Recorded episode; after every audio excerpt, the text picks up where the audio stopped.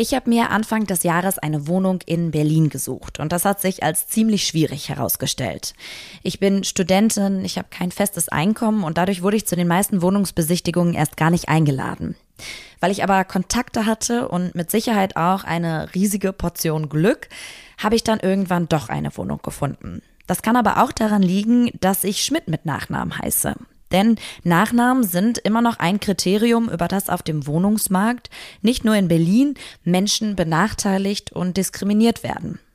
Die Strukturen auf dem Wohnungsmarkt, die sind wie in so vielen anderen Bereichen unserer Gesellschaft rassistisch. Das zeigt sich nicht nur beim Ausschluss bestimmter Nachnamen, sondern auch daran, wie Schutzsuchende in Deutschland untergebracht werden nämlich in zentralen Einrichtungen, die hier im Podcast gleich auch als Lager bezeichnet werden.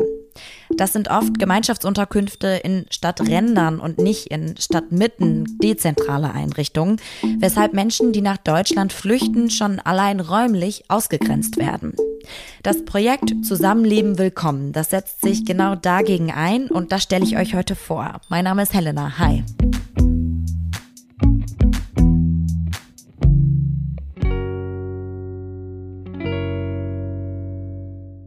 Meine Gästinnen in dieser Folge sind Ayana und Jonas von Zusammenleben Willkommen. Hi, ihr beiden.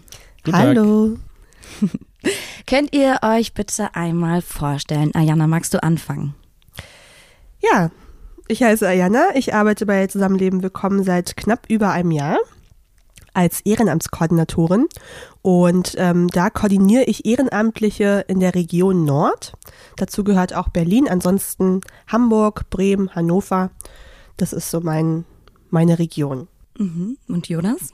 Ich bin Jonas, wie gesagt, und ich arbeite seit 2014 für Zusammenleben Willkommen und habe das auch mitgegründet und bin aber jetzt seit ein paar Jahren in Anführungszeichen nur noch äh, für Social Media tätig. Und ähm, vielleicht könnt ihr das Projekt Zusammenleben Willkommen auch nochmal vorstellen, wie der Name schon verrät. Es geht irgendwie um Miteinander, es geht um Leben, Wohnen. Wofür genau setzt ihr euch ein? Wir vermitteln WG-Zimmer für geflüchtete Menschen, beziehungsweise versuchen geflüchtete Menschen beim Auszug aus den Lagern äh, zu unterstützen und versuchen sie zu empowern, selbst WG-Zimmer zu finden oder Wohnungen auch. Aber der Fokus liegt auf WG-Zimmern für geflüchtete Menschen. Genau, ganz allgemein sehen wir uns auch als ein politisches Projekt. Wir sind ähm, gegen zentrale Unterbringung von Menschen. Wir sind dafür, dass Menschen in diesem Land alle die gleichen Rechte haben sollten. Und dazu gehört auch ein Recht auf ein friedvolles äh, Leben in privaten Räumen. Und das macht ihr bundesweit in allen Städten oder ähm, wer, was gehört alles so dazu? Also generell vermitteln wir bundesweit, das heißt, wenn jemand ein freies Zimmer zufällig hat, ähm, kann das angemeldet werden für alle Städte in Deutschland. Ähm, aber wir haben Lokalgruppen in, ich weiß nicht wie viele Städten derzeit? In ganz vielen. In ganz also vielen. Das wechselt immer so ein bisschen, ja. aber Ehrenamtliche bundesweit verteilt sozusagen und vor allem in, äh, im urbanen Raum funktioniert das Projekt besser als jetzt im ländlichen Raum. Ähm, genau. Und da haben wir viele Leute, die sich lokal auch ehrenamtlich engagieren. Du hast gerade schon gesagt, Ayana, ihr seid ähm, gegen Wohnen in Lagern, in so ähm, zentraler Unterbringung. Vielleicht könnt ihr auch noch mal beschreiben, wie sind denn die Lebensbedingungen von Menschen mit Fluchterfahrung? Wie sehen die aus in Deutschland? Schrecklich. Also es ist wirklich schlimm. Es gibt ganz viele Lager, es gibt unterschiedliche Lagertypen, es gibt Erstaufnahmelager.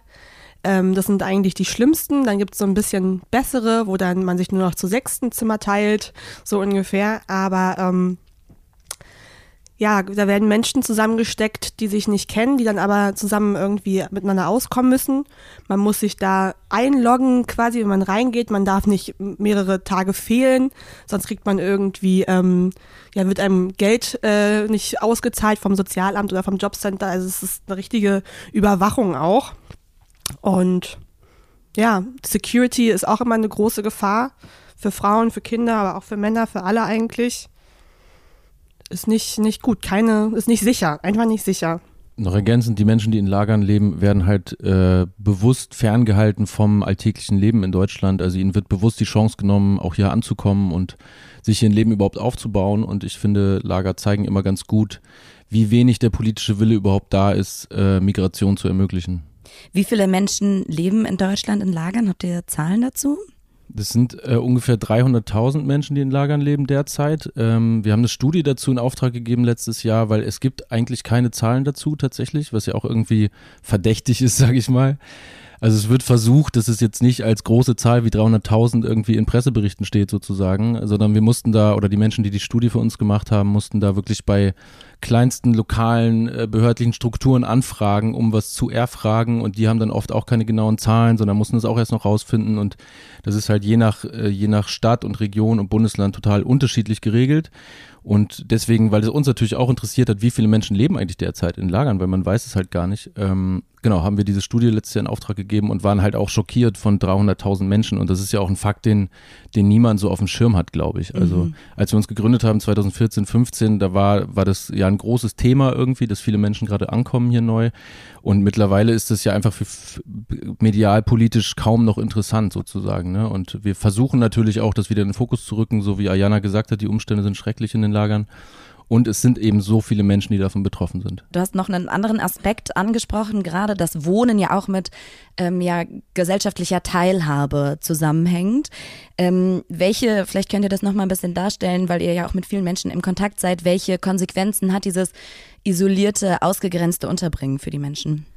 Also ich finde, dass die Konsequenzen vielseitig sind. Einmal muss man sich vorstellen, also wir haben quasi ein normales Leben mit Schule, Arbeiten, Freundinnen treffen.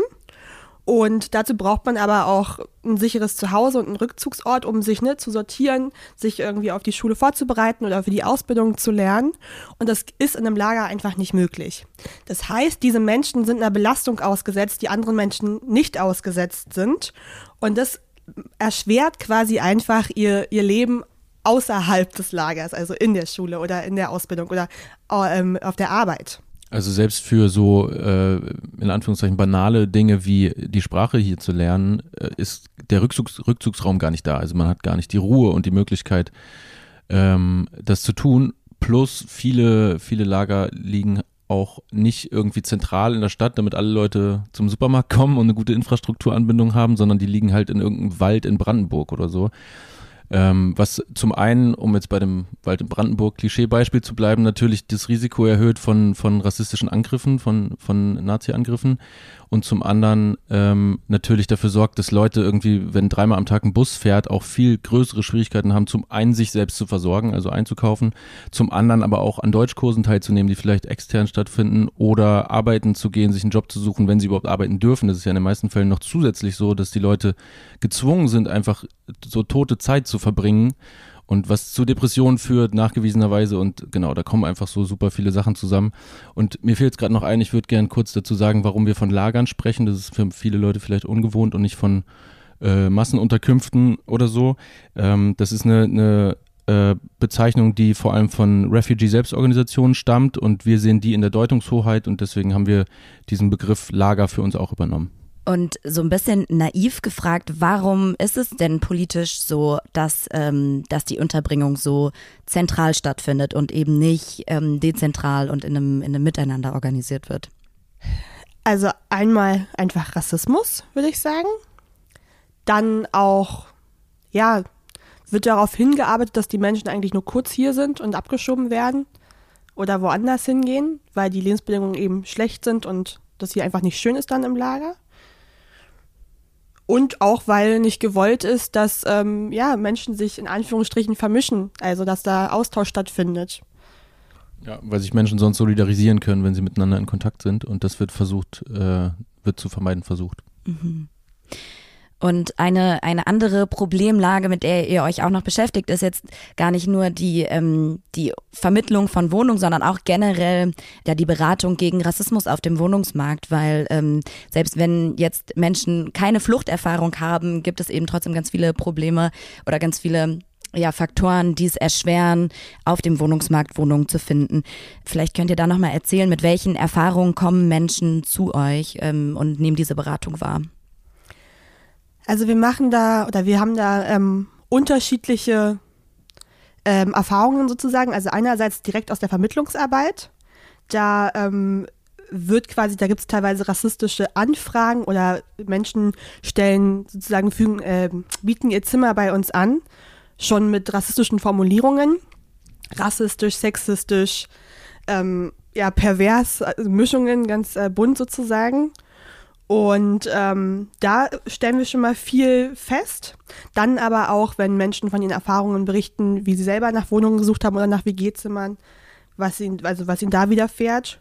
Und dann aber auch, wenn äh, Menschen begleitet werden von uns, also von Ehrenamtlichen in der Tandembegleitung, da stoßen die eben auch über äh, auf rassistische ähm, ähm, ja, Anzeigen oder irgendwie Kommentare. Ich ähm, erinnere mich auch, dass irgendwie Freundinnen von mir erzählen, dass ähm, das bei den Nachnamen auch extrem aussortiert wird und irgendwie ähm, ja VermieterInnen sagen, wir wollen an unserem Klingelschild nur Zitat deutsche Nachnamen haben. Also dass auch das ein krasser Faktor ist, der eben ähm, rassistisch diskriminiert auf dem Wohnungsmarkt. Und das ist ja sozusagen nur die Spitze des Eisbergs, wenn Leute schon so hardcore äh, drauf sind, dass sie dann sogar das so sagen irgendwie. Ne? Ja. Oft ist es einfach nur das, und das macht es ja fast noch schwieriger, weil man kann es gar nicht greifen, man kann es gar nicht benennen und man kann es auch nicht beweisen, dass der irgendwie aus rassistischen Gründen äh, handelt. Aber wenn zum Beispiel, und das ist auch so eine Erfahrung aus der Arbeit, äh, wenn zum Beispiel die Erlaubnis für Untervermietung angefragt wird, um eben eine WG zu gründen über uns ähm, und die erstmal erteilt wird und wenn dann aber angefragt wird, okay, die Person würde hier einziehen, weil man muss ja die, die Identität weitergeben, wird die dann zurückgezogen, dann ist so ein bisschen, ja gut, also die haben jetzt irgendeinen Grund vorgeschoben, aber wir wissen, am Ende geht es halt darum, dass der Name irgendwie in Anführungszeichen nicht deutsch klingt. Ähm, genau. Und das kommt ja sozusagen noch dazu, dieses ganze äh, kaum ja, schwer nachweisbare rassistische Umgehen. Und welche Möglichkeiten hat man dann, wenn man solche Erfahrungen macht? Ähm, was, was ratet ihr den Menschen? Ja, das ist schwierig. Sehr, sehr schwierig. Also einmal versuchen wir bei den Menschen zu bleiben und einfach die zu unterstützen und zu fragen, was, was, was brauchst du jetzt? Ne, Wir sind auch gut vernetzt, haben viele KooperationspartnerInnen für ähm, Beratungen. Also jetzt, wenn Menschen Opfer rassistischer Gewalt geworden sind oder ja, andere Art von, von Beratung oder Betreuung brauchen.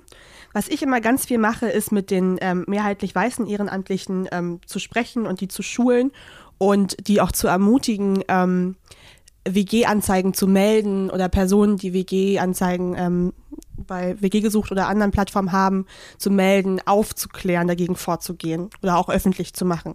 Zu melden bei Antidiskriminierungsstellen zum Beispiel oder? Also selbst auf der Plattform zu melden. Und dann gibt's ansonsten auch noch ähm, andere, naja, sage ich mal, Organisationen, die das in ihre Stati Statistiken aufnehmen.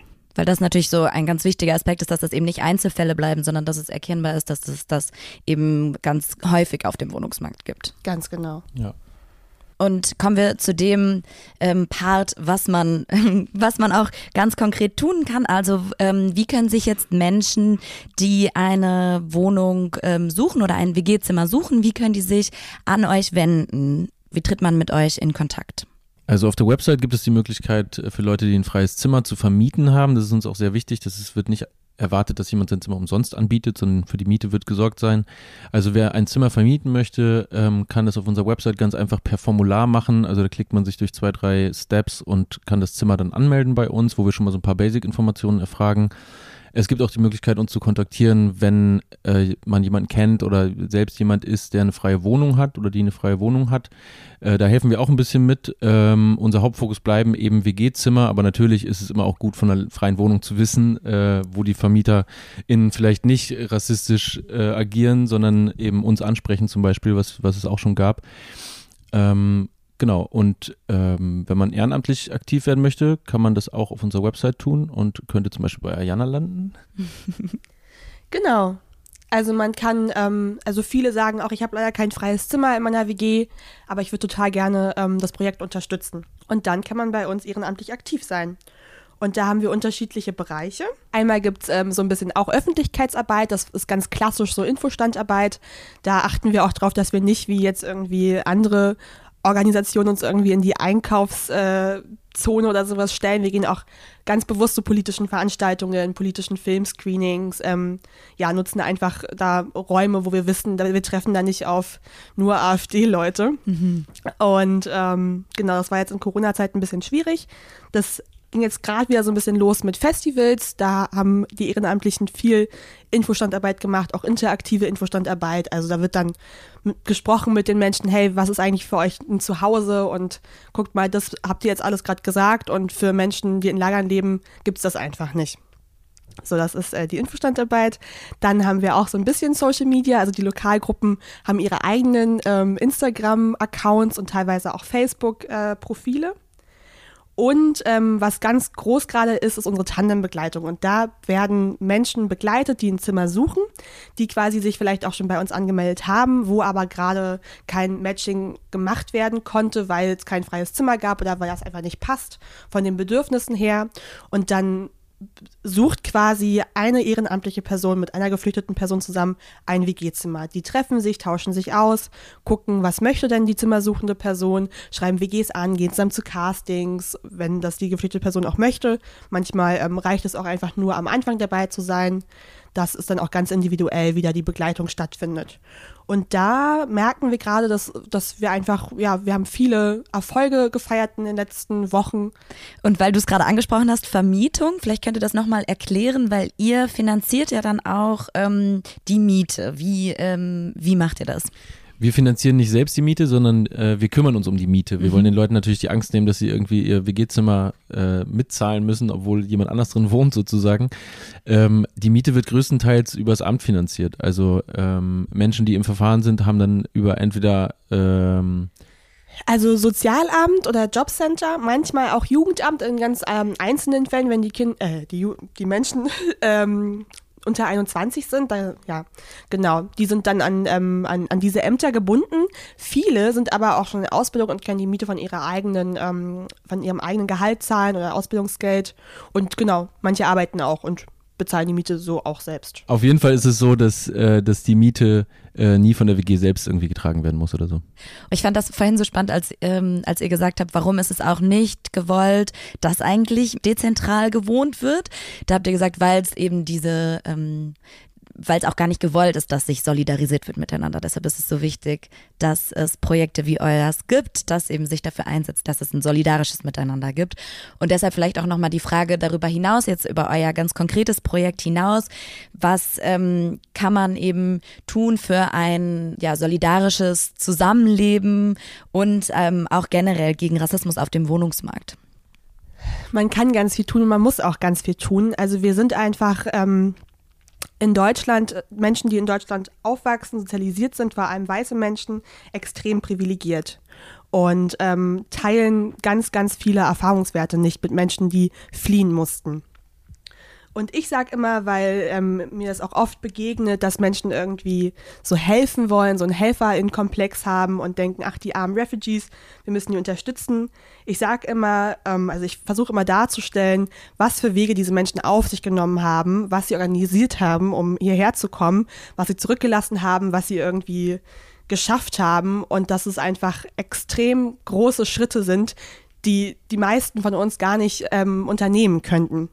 Und so zeige ich eben, das sind mündige Personen mit unglaublich viel Mut und Kraft und Durchhaltevermögen.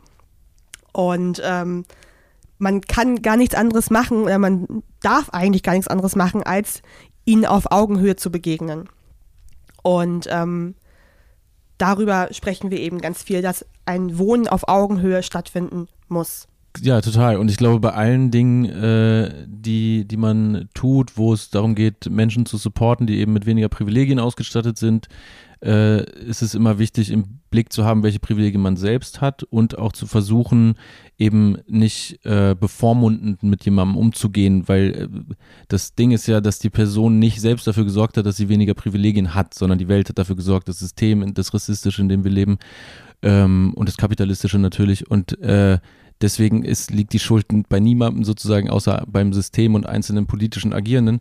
Ähm, und gerade deswegen sollte man eben, wie Ayana schon sagt, versuchen eben auf Augenhöhe zu begegnen, ohne bevormundend zu sein und einfach zu supporten, wie man halt auch andere Friends supporten würde und ähm, ja, sich solidarisch zeigen. Vielen, vielen Dank euch beiden für das tolle Gespräch. Danke. Danke dir. Danke auch. Die Website von Zusammenleben Willkommen, die verlinke ich euch in den Show Notes und auf der findet ihr dann auch Hinweise darauf, wie ihr an Zusammenleben Willkommen spenden könnt. Wenn ihr Initiativen, Projekte, Organisationen kennt, mit denen wir hier in diesem Podcast mal sprechen können, dann schreibt uns sehr gerne eine Nachricht, zum Beispiel bei Instagram. Da freuen wir uns auch generell über Feedback zu diesem Podcast. Macht's gut, bis dann.